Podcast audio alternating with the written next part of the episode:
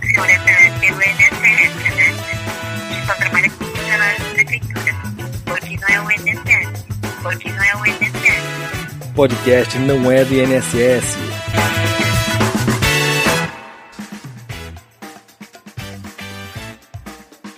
Olá, seja muito bem-vindo ao podcast Não é do INSS, o primeiro podcast 100% feito de RPPS para RPPS.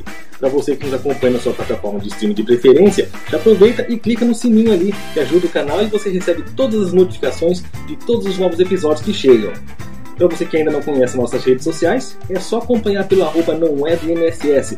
Estamos nas principais redes sociais. E nessa semana a gente vai conversar com a Viviane Freitas, que é analista de Comprev do SPPrev, o Instituto de Previdência do Estado de São Paulo. Tudo bom, Viviane? Olá, tudo bem? E você, Rafael? Tudo certo, graças a Deus. Viviane, primeira pergunta que eu queria passar para o pessoal, até para que todos consigam entender a dimensão do que é o SPPrev, né? Conta um pouquinho como é que é essa estrutura de vocês, porque a gente sempre vê, né, o estado de São Paulo com vários servidores, com vários serviços que, que são prestados, né? Qual que é a massa de segurados que vocês possuem hoje? Então, Rafael, realmente, desafio bem grande aqui, o regime próprio do estado de São Paulo. E a SPPrev ela, foi criada até é, foi parabenizada pelo seu canal, eu vi lá no, no, Instagram, né? A gente fez agora 16 anos de regime próprio com a criação da SPPrev em si, né? A autarquia, com a Lei 1010 de 2007. A SPPrev ela foi criada para ser a unidade gestora do regime próprio tanto de servidores públicos como do regime próprio da Previdência Militar e desde a sanção da Lei Federal 13954 de 2019 foi substituído pelo Sistema de Proteção Social dos Militares. É, e essa legislação permite que a nossa autarquia tenha autonomia administrativa, financeira, patrimonial e gestão de recursos humanos. No nosso relatório aqui de março desse ano, eh, nós estamos com 493 mil beneficiários Tá? E nós estamos realizando a gestão de aproximadamente 476 mil benefícios. Desses benefícios, 298 mil são de aposentadorias civis, 67 mil de inatividades militares, 79 mil pensões civis e 30 mil pensões militares. Tá? Nós aqui é, somos responsáveis por essa gestão de aposentadorias tanto de administração direta indireta, e pensões de todos os poderes, órgãos e entidades paulistas, tá? No futuro, a gente vai ser responsável também por administrar a folha de pagamento das pensões e aposentadorias da Assembleia Legislativa, do Tribunal de Contas, universidades, Poder Judiciário, Ministério Público e Defensoria Pública. Ou seja, é um universo bem extenso, tanto de órgãos né, quanto beneficiários. Pois é, eu estava fazendo aqui as contas, uh, só o Instituto de Previdência do Estado de São Paulo cuida de um, número tão expressivo de servidores que chega a abarcar praticamente, sei lá, um, um, uma cidade de grande porte já, uma capital de, algum estado, né, que às vezes não tão grande assim, vocês cuidam de uma massa muito grande de pessoas. Sim, dá para equivaler a administração de uma cidade, sim, com certeza, né? Pois é. é. O volume é muito grande e a quantidade de carreiras, órgãos envolvidos também, né? Torna uma administração um pouco mais complexa também. Eu imagino mesmo que seja bem complexo. Ainda em cima dessa parte, né, é, vocês possuem, certo, uma, um volume muito grande também de requerimentos, né, para compensação previdenciária, que é o tema de hoje aqui. Então, uh, queria saber qual que é esse volume que vocês possuem uh, entre compensações a receber, compensações a pagar. Como é que é esse fluxo todo de Comprev que vocês precisam gerenciar aí dentro do SPPrev? É, acompanham o, o volume de benefícios, né? Só para é, situar aqui, contextualizar como está o Comprev dentro da SPPrev, né? A gente tem é, autarquia, presidência, vice-presidência, assessorias, a ouvidoria e a administração aqui está organizada em quatro diretorias. Né? A diretoria de benefícios de servidores públicos, diretoria de benefícios militares, diretoria de administração e finanças e diretoria de relacionamento com o segurado. Né? E contando com, também, obviamente, com os conselhos de administração e o conselho fiscal. A compensação é, previdenciária está dentro da, da Diretoria de Administração e Finanças e dentro da Gerência de Finanças e Contabilidade. E tem uma supervisão específica para lidar com todo esse universo aí de requerimentos. Para você ter uma ideia, a gente tem protocolado no sistema Comprev hoje 254 mil requerimentos. A compensação ela está dividida hoje em compensação com o RGPS, que comumente a gente chama de INSS, e outros RPPS. Né? Dessas 250 mil requisições ou requerimentos, nós somos é, solicitantes de 160 mil, ou seja, 160 mil nós que estamos requerendo a compensação. E 94 mil nós somos o destinatário do pedido da compensação. Na relação da SPPREV com o RGPS, nós temos 156 mil solicitações versus 88 mil pedidos do INSS. Já na relação dos RPPS com a SPPREV, nós temos 4 mil solicitações versus 6 mil pedidos a compensar, tá? É interessante é, comentar que, conforme já até discutido em alguns grupos de trabalho e também em reuniões do CONAPREV e do CNRPPS sobre o CONPREV, é, a gente percebe que o Estado de São Paulo ele tem uma configuração credora em relação ao INSS, mas muito provavelmente devedora em relação aos outros regimes próprios. Tá? Isso acaba sendo uma característica mais comum é, nos RPPS estaduais porque normalmente o servidor estadual, quando ele decide migrar de regime, de um regime próprio para outro, normalmente ele migra do estado para um outro município. Normalmente, tá? Não é uma regra, mas é, mais comumente as características de remuneração e carreira de outros municípios acaba sendo mais atrativo. Por isso que a gente acredita que na relação RPPS, o Estado de São Paulo vai acabar sendo um encontro de contas devedor. Até porque, talvez, é, realmente, o que você falou é interessante, né? Essa tendência, né, de os regimes próprios municipais terem uma característica, às vezes, de um benefício melhor do que o estadual. E para vocês aí, que realmente ainda tem o município de São Paulo, vamos dizer assim, como bem entre aspas, né, um concorrente de RPPS, né, acredito que seja muito dessa migração muito entre o município, principalmente de São Paulo, e vocês enquanto Estado, realmente para conseguir ter essa, essa compensação previdenciária a pagar e a receber, talvez tenha muito em cima desse pessoal também, né? Sim, sim. Especialmente da capital, exatamente. A gente percebe tanto dos municípios aqui ao redor, mas realmente o, o IPREM, né, como a gente está aqui, aqui da capital, eles têm metade mais ou menos dos nossos pedidos de outros RPPS são do, do IPREM aqui, do Instituto Municipal de São Paulo, justamente porque existe é, muito essa migração. É normal até é, existir a concomitância, né? Muito comum um professor dar aula no estado e no município, mas à medida que ele consegue ter mais aulas e realmente migrar, ele acaba optando por migrar para o município, porque é bem mais vantajoso. É, a carreira em si de professor, né, o exemplo assim bem concreto nosso, acaba sendo. Acontece em outras carreiras, mas o de professor é a, a que realmente acontece mais.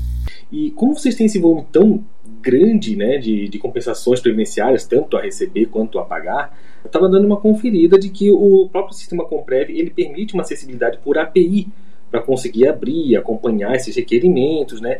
Ah, vocês já se utilizam dessa ferramenta? Como é que ela funciona em caso positivo? Sim, é verdade. O Rafael existe a, a, API, que é uma forma de, de integração de, de sistemas, né? uma facilidade tecnológica que a DataPrev disponibilizou com o novo Comprev, justamente para permitir essa integração para entes. Assim, serve, é, todos podem se beneficiar, mas realmente os entes maiores, com um volume maior, acaba sendo mais interessante. E como a SPPrev participou do grupo de homologação que testou o sistema Comprev, a gente é, executou a pedido da DataPrev alguns cenários de testes relacionados ao serviço da API, já no ambiente de homologação. É, até pelo, justamente por isso, por ter volume, por poder é, testar ali certas situações. Né? E dando certo, né? deu certo, acabou que foi disponibilizado esse serviço em produção e foi feita a publicação dessa documentação num portal da DataPrev que se chama DataPrev Docs. Né? Para quem estiver ouvindo e tiver interesse em conhecer melhor, fica a dica aqui, que é o docs.dataprev.gov.br. Lá tem toda a documentação e é a que a gente utilizou para poder fazer a melhoria no nosso sistema. Então, a gente já tem um, uma empresa que faz né, a administração, a manutenção, na verdade, do sistema de benefícios e a gente contratou desenvolvimento de uma melhoria para justamente é, adequar o sistema a todas essas regras que tem de análise do requerimento, de modo que as informações da concessão já são ali é, tratadas por, pelo próprio sistema e o requerimento ele é montado automaticamente. Então essa, esse filtro é, da inclusão do tempo, se é compensável ou não, se é uma compensação é, com o INSS ou com o RPPS ou com ambos, porque também pode acontecer de um benefício gerar dois requerimentos, é um requerimento para um, um, um, destinatário, outro requerimento para outro, pode ter desdobramento depois para um requerimento de pensão. Então todas essas regras a gente implementou. Nós estamos usando ainda de uma forma é, cautelosa, justamente por conta do volume, porque um a intenção não é abrir quantidade, a intenção é ter qualidade, ter uma integração de fato. Então, a gente está fazendo isso de uma forma paulatina, mas já está assim é, implementado. Né? E para quem tiver interesse é, de consultar esse portal, vocês vão ver que tem várias funções. Você tem a função de abrir um requerimento, você tem a função de fazer a consulta desse requerimento, atualizar o estado dele no, no, sistema, você tem a opção de depois fazer a, o que eles falam de manutenção, envio de imagens. Então, assim, são várias funções disponíveis, mas exige essa contratação ou essa discussão interna dentro do regime próprio sobre como fazer o desenvolvimento dessa ferramenta.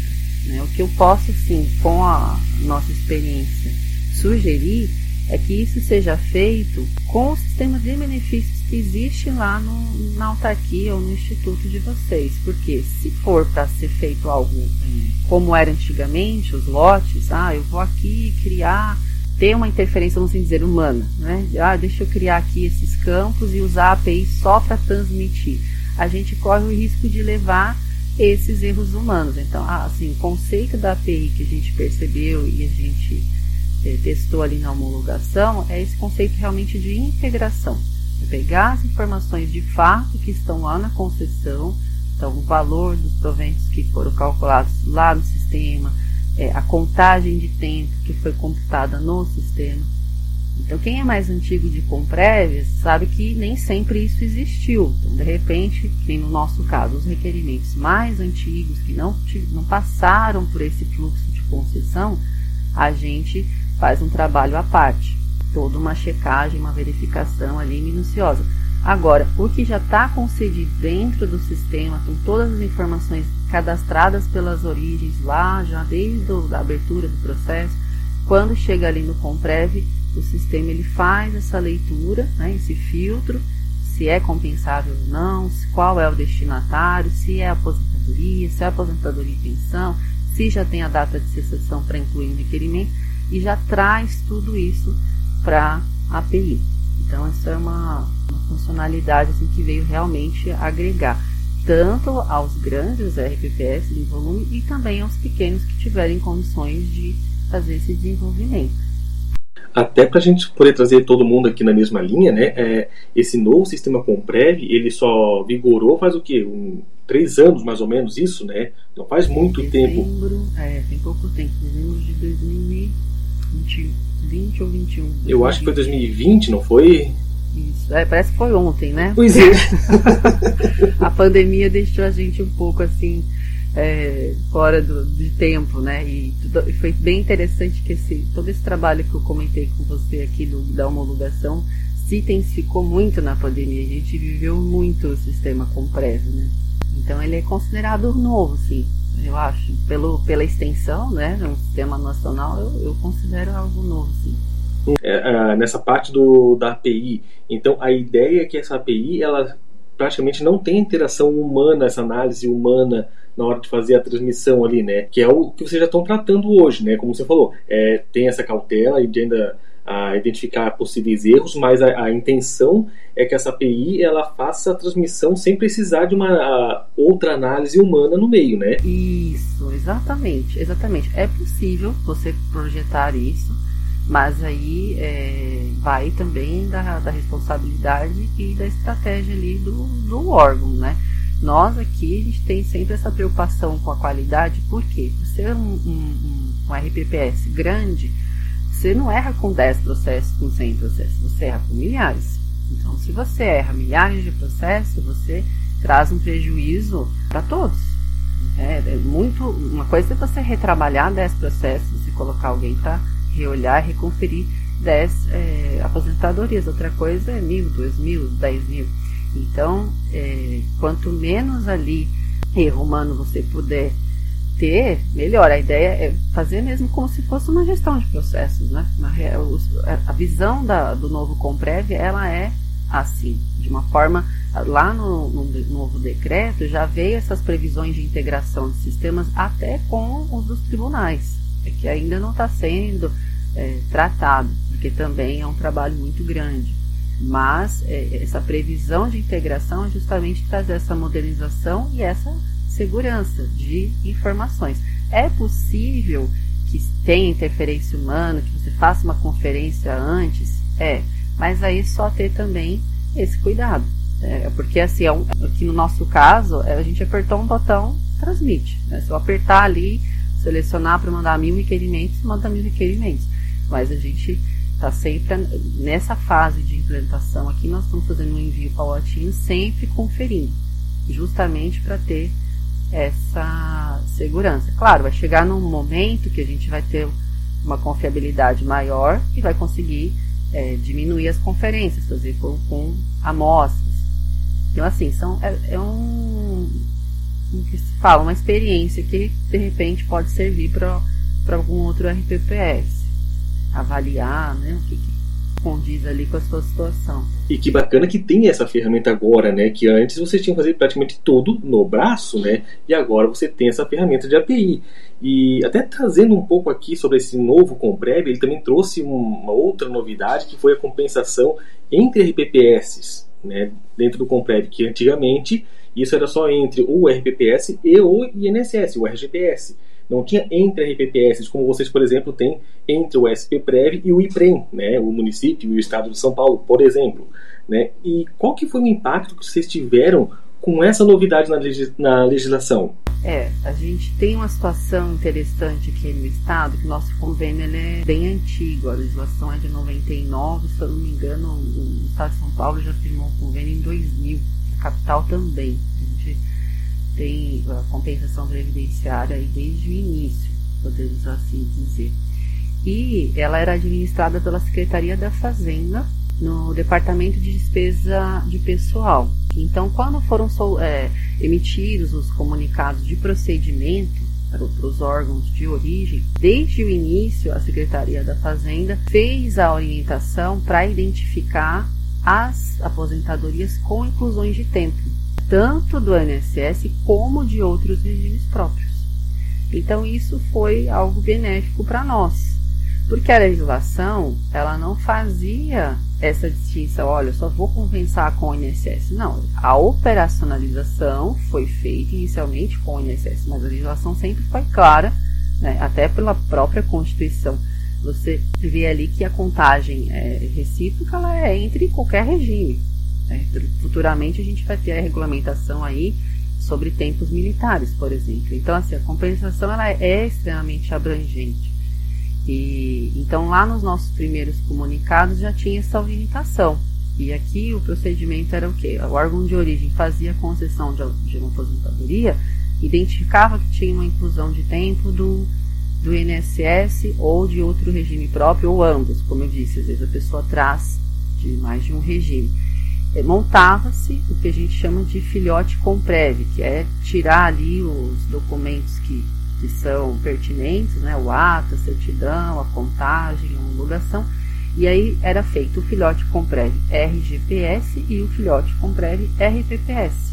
Claro, inserido no sistema e enviado requerimento eram só os do INSS, mas os do RPPS eles foram sendo é, criados, vamos dizer, montado um arquivo próprio aqui no, no Departamento de Despesa de Pessoal.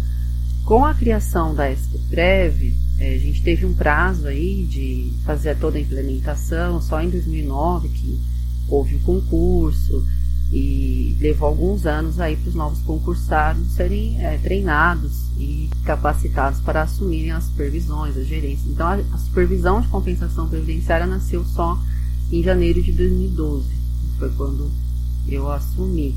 Então, a gente fez essa transferência da Secretaria da Fazenda, né, de fato, para a SPPREV em 2012, e a gente recebeu esse presente aí. essas caixas e caixas e caixas de requerimentos de compensação entre regime próprio. Então, assim, o impacto mesmo que a gente teve foi agora quando saiu o sistema ter que colocar as informações lá no sistema, mas em termos de, de identificação, de organização, isso já vinha, vinha sendo feito. É claro que pode ter ocorrido alguma falha, porque justamente por essa quantidade de benefícios, a quantidade de órgãos envolvidos, é, e pensar também que cada secretaria tem a sua descentralização, por exemplo, a Secretaria da Educação não é apenas um prédio aqui no estado de São Paulo, são várias diretorias de ensino em todo o estado de São Paulo, interior. Então, assim, são eles que fizeram essa identificação ali na concessão. Né? Desde 2000, esse trabalho vem sendo feito. Então, o impacto real para a gente acaba sendo a quantidade, né? não só do, disso tudo que a gente já tinha é, vinha, vinha organizando e foi colocando no sistema e está colocando, como ainda, é, principalmente, a quantidade de requerimentos que a gente recebe. É, a gente recebe uma quantidade muito grande e de muitos, são centenas já, de regimes próprios. Então, a diversidade de, de, de participantes envolvidos acho que é o grande desafio aqui, né, em relação talvez a outros regimes próprios. Então, esse impacto real acaba sendo esses dois pontos, né? E a gente precisa também equilibrar é, a questão das análises, porque existe um prazo para serem feitas as análises, isso não excede os encargos, e a gente tem que equilibrar tanto o que o INSS está solicitando, quanto o que os RPPS também é, estão requerendo. Né? Só agora nesse ano de 2023 a gente já analisou mais de 1.200 requerimentos de outros regimes próprios e já pagamos mais de 3 milhões de reais em compensação. E isso só uh, praticamente cinco meses de trabalho ainda nesse ano, né? Estamos ainda no mês de, de, junho aqui, ao tempo da gravação. Então, realmente, é um volume bem expressivo para vocês, né? Sim, sim. E principalmente com poucos funcionários que tem. Então... é um desafio bem grande. Não, realmente é muito desafiador para vocês mesmo isso aí. E essa operacionalização né, do Comprev entre os RPPS, ele tinha alguma característica que não era vista antes, quando era somente com o INSS, por exemplo? Olha, Rafael, em termos de operação geral, é, são iguais, tá?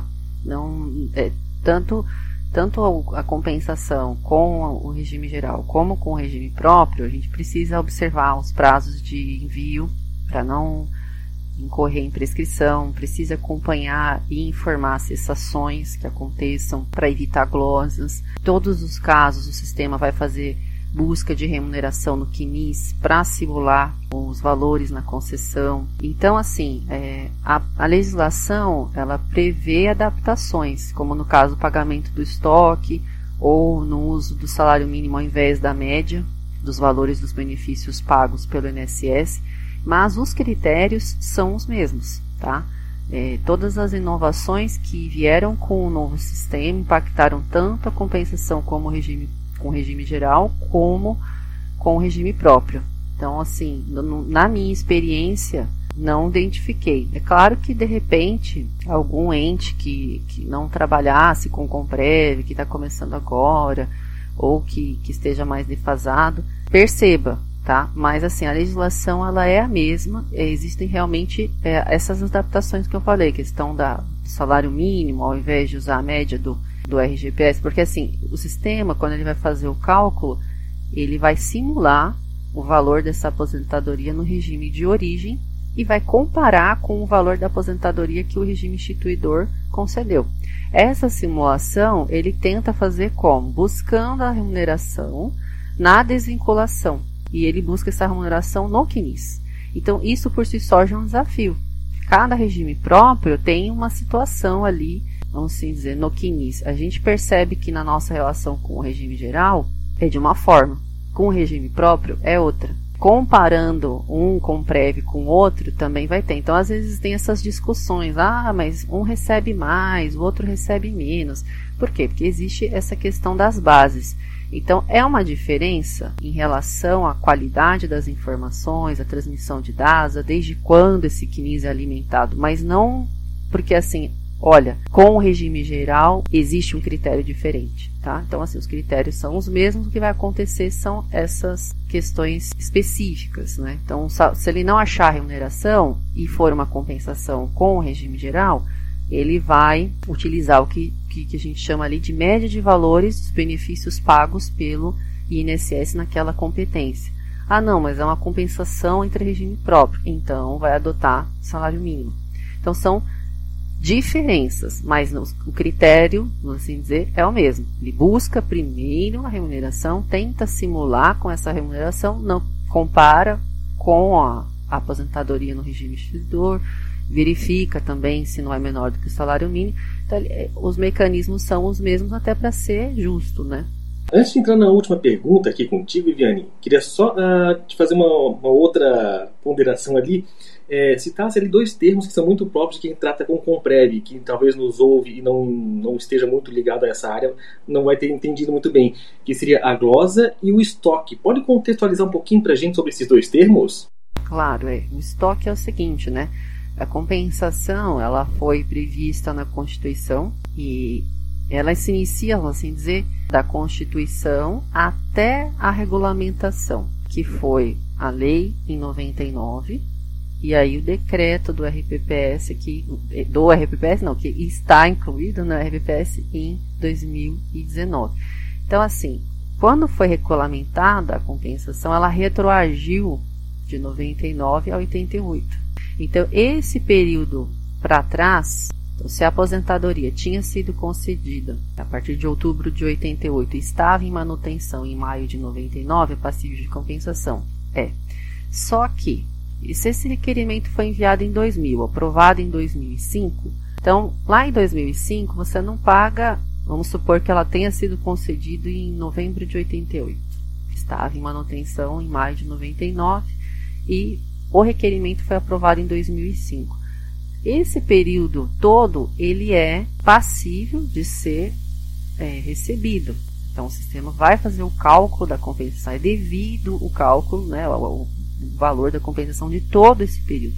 Só que acaba que onera demais você fazer esse pagamento de uma vez só. Então, o, o Comprev ele tem um sistema muito inteligente. Ele faz essa separação do estoque, fluxo acumulado e prorata. Então, assim, a unidade de medida sempre vai ser a prorata. A gente vai fazer essa simulação de cálculo que eu comentei e aí o sistema vai ver a participação de cada regime. Ah, a simulação deu no, no valor em real, mil reais, né, mil reais de aposentadoria, de proventos. E vamos fazer uma conta bem simples, vamos facilitar, que é, apenas o tempo de, do outro regime dividido pelo tempo total deu 50%. Então, uma situação hipotética em que cada regime ali é responsável por 50% do tempo ali.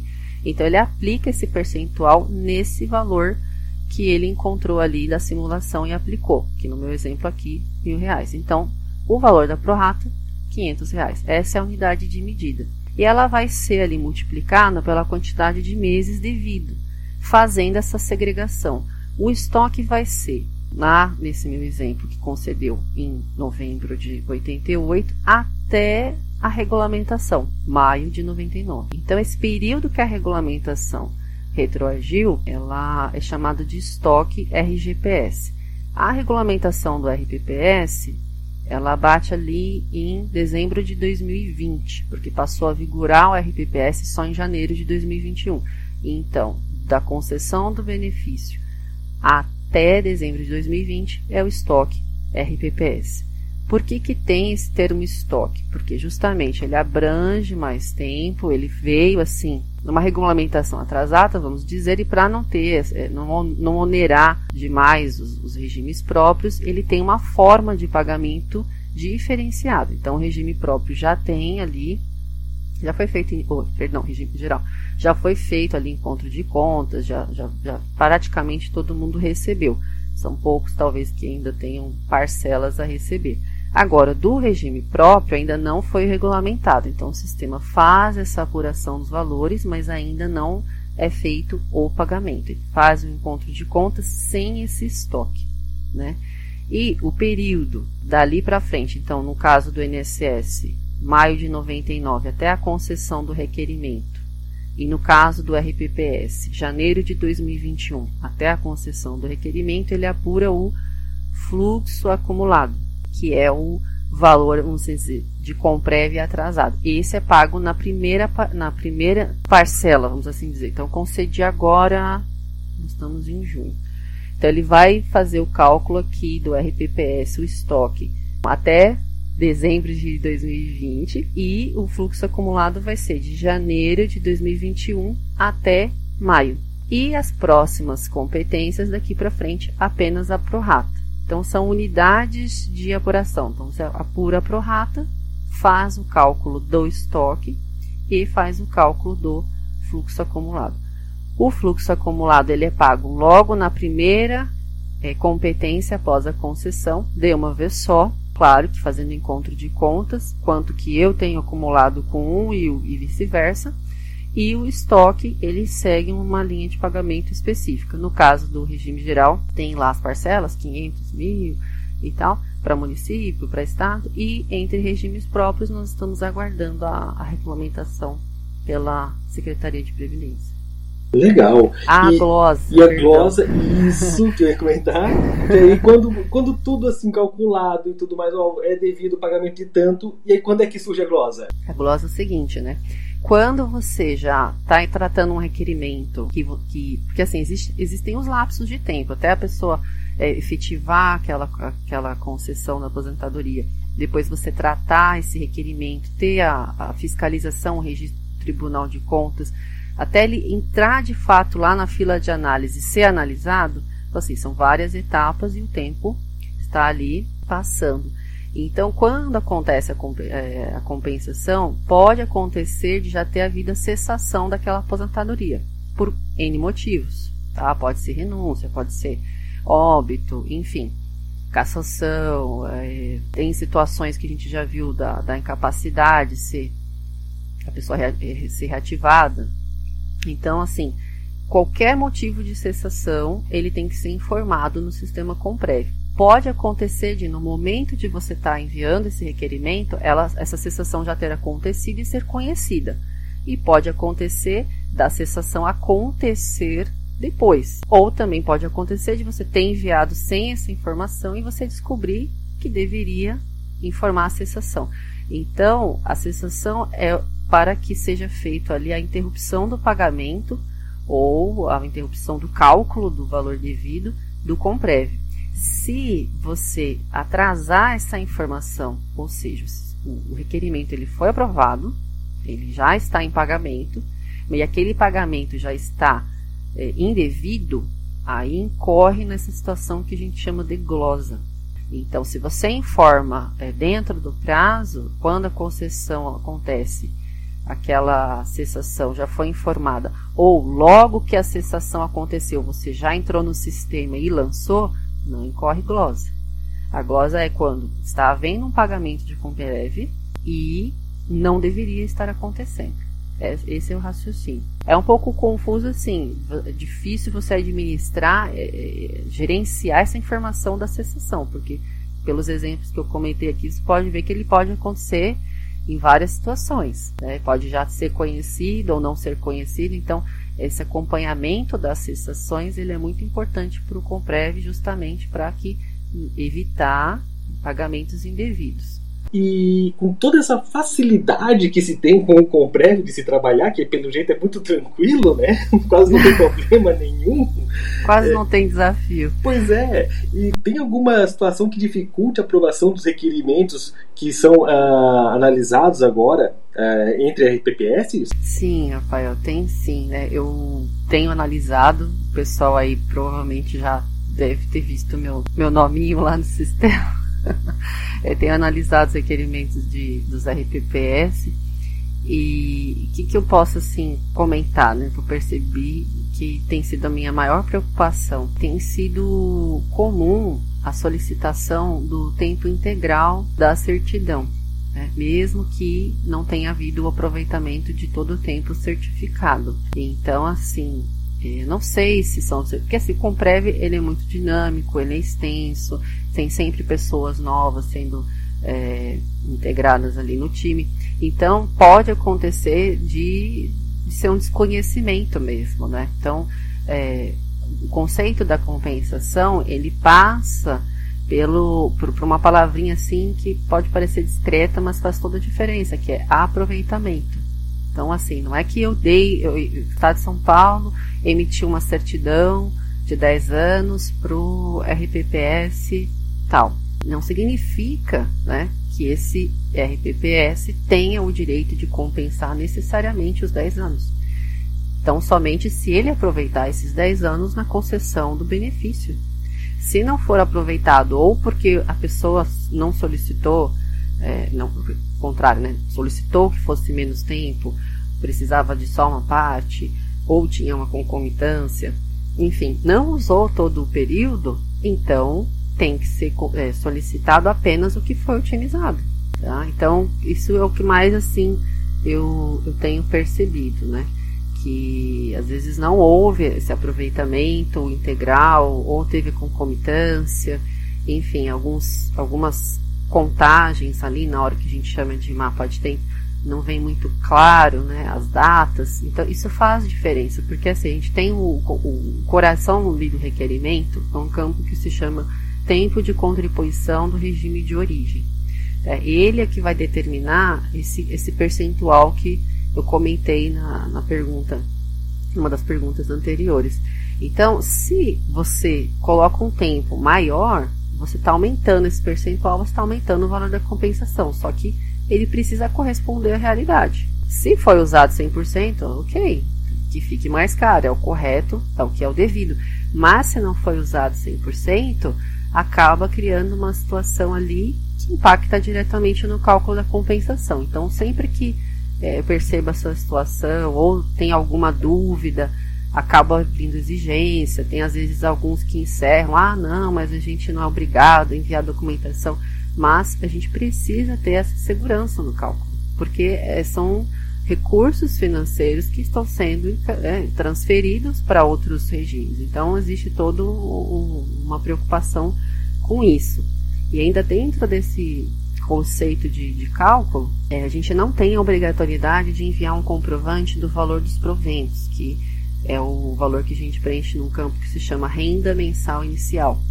É o valor da aposentadoria no regime instituidor, aquele que concedeu a aposentadoria. Só que quando é feita aquela simulação na DIB, ele simula, né, o sistema vai buscar as remunerações, vai fazer uma simulação de quanto seria essa aposentadoria no regime de origem e vai comparar com esse campo, valor dos proventos no instituidor. E ele vai aplicar o menor, então, se o valor desses proventos é um valor um pouco mais baixo, percebi assim, de mil a cinco mil reais, né, ou menor que cinco mil reais, eles acabam que não é raro de serem utilizados para o cálculo. Então, ele faz a simulação, compara com o valor da aposentadoria no regime instituidor e usa o valor da aposentadoria como cálculo para aplicar o percentual e chegar na prorata.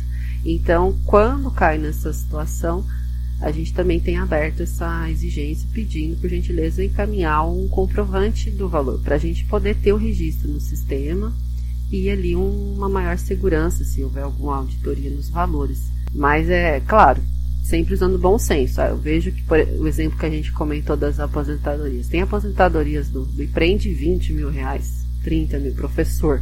Eu não vou pedir esse comprovante, por quê? Porque na hora que fizer a simulação, não vai usar o valor da aposentadoria do IPREM. Necessariamente vai cair na simulação, porque a regra da legislação é utilizar o menor. É só realmente quando o valor da aposentadoria no instituidor é um pouco mais baixo que aí a gente acaba pedindo essa documentação complementar. Maravilha, Viviane. Olha, queria te agradecer aí por ter participado com a gente aqui no podcast. Obrigado aí por ter aberto espaço com a gente.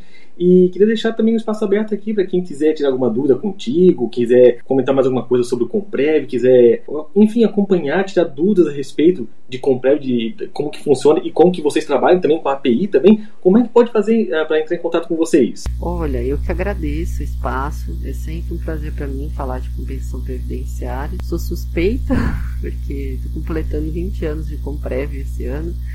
E, e, é um tema que eu realmente é, sou apaixonada. Acho que todo mundo que trabalha com prego acaba é, gostando. É um amor, é, um, é, uma, é uma relação de ódio e amor. né? A gente sempre brinca porque tem todos esses desafios que a gente comentou aqui, né?